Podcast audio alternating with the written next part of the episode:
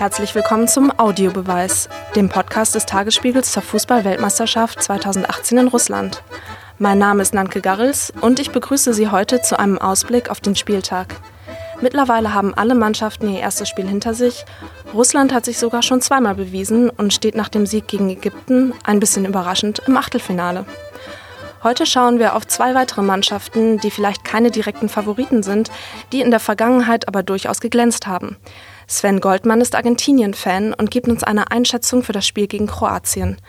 Und dann wäre da noch Dänemark, die sich überraschend für die WM qualifiziert haben und noch überraschender am Samstag gegen Peru gewonnen haben. Heute geht es gegen Australien um den Einzug ins Achtelfinale.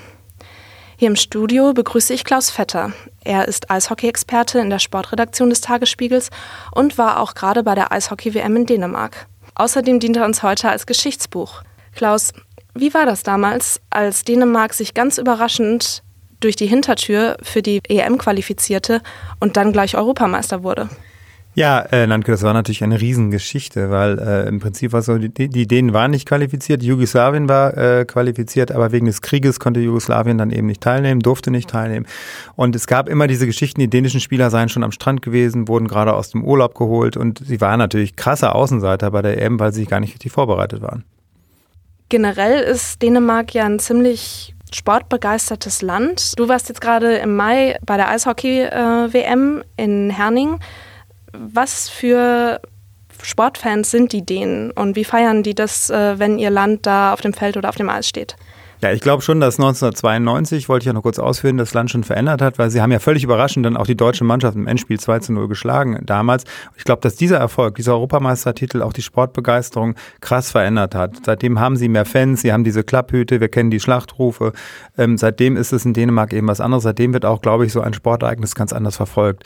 Ähm, beim Eishockey war es jetzt so, dass es mich sehr überrascht hat, weil Dänemark ist ja eigentlich gar nicht so ein Eishockeyland, obwohl sie inzwischen sehr gut spielen, aber es war, war eigentlich irre. Es war eine riesige Halle in äh, Herning und es waren immer über 10.000 Menschen da bei so einem Spiel. Die Begeisterung war groß, auch in der Stadt, auch in dem Ort, wo im Übrigen im äh, Januar nächsten Jahres auch die Handball-WM stattfindet. Also es bezieht sich gar nicht so sehr auf ein, zwei Sportarten, sondern sind da schon sehr breit aufgestellt in Dänemark.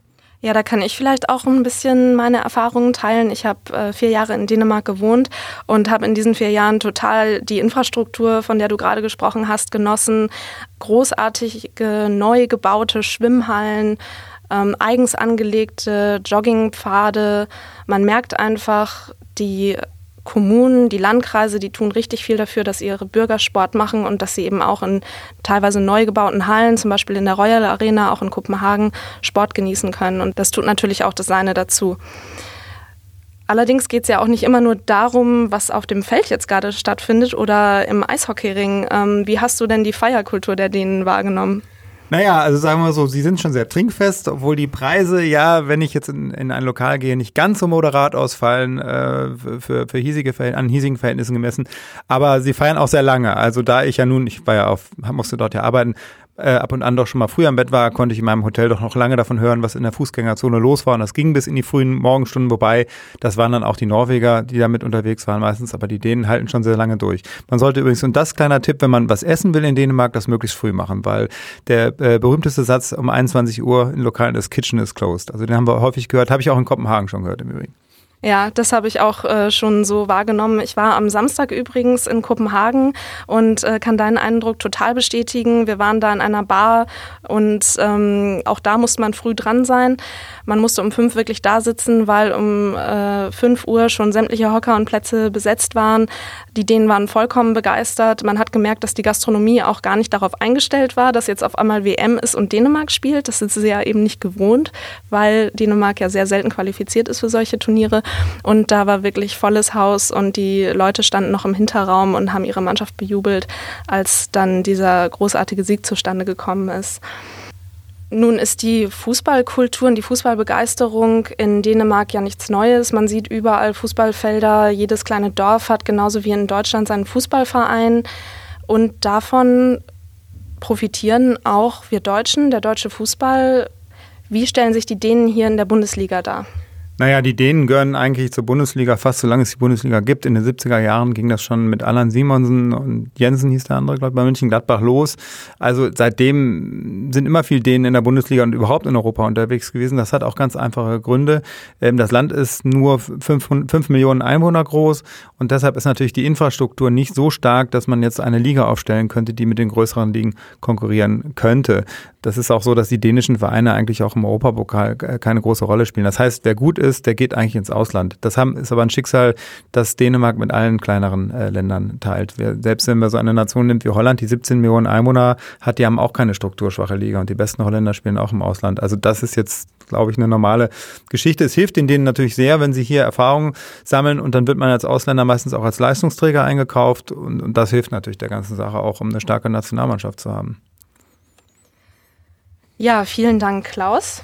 Jetzt geht es vom skandinavischen Norden auf die Südhalbkugel.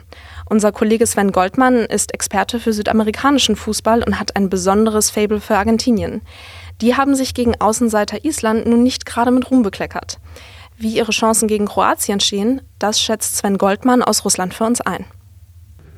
Dobredien, einen wunderschönen guten Tag aus Russland. Hier ist Sven Goldmann. Ich melde mich vom achten Tag der Fußball-Weltmeisterschaft. Die erste WM-Woche ist jetzt rum. Alle Mannschaften haben ihre ersten Spiele hinter sich und mal abgesehen von den Deutschen hat wohl keiner so enttäuscht wie der ewige Mitfavorit auf den WM-Titel, wie der WM-Zweite von 2014, wie Argentinien.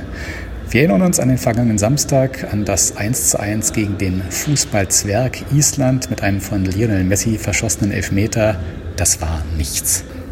Heute geht es in Nizhny Novgorod gegen einen sehr viel stärker eingeschätzten Gegner, gegen Kroatien, angeführt von Luka Modric, dem Spielmacher von Real Madrid. Zum Auftakt gab es ebenfalls am Samstag ein ganz souveränes 2-0 gegen Nigeria. Ich glaube nicht, dass man den Argentiniern in diesem Spiel heute Abend die Favoritenrolle zuschreiben muss. Steht schon einiges auf dem Spiel für die Mannschaft von Trainer Jorge Sampaoli. Aber was heißt Trainer Jorge Sampaoli? Der ist das offiziell. Eigentlich gibt hier die Befehle ein anderer. Das hat Sampaoli selbst zugegeben in einem unbedachten Nebensatz. Das ist nicht meine Mannschaft, das ist die Mannschaft von Lionel Messi. Unter argentinischen Reportern im WM-Quartier südlich von Moskau ist es ein offizielles Geheimnis, was Messi seinem Trainer an personellen Änderungswünschen für das Spiel heute Abend mit auf den Weg gegeben hat. Lukas Biglia und Maximiliano Mesa sollen raus, dafür Christian Pavon und Paulo Dybala rein. Das würde auch bedeuten, dass die Argentinier ihre taktische Grundordnung doch sehr wesentlich ändern. Gegen Island stand nur ein Stürmer auf dem Platz, Sergio Aguero von Manchester City.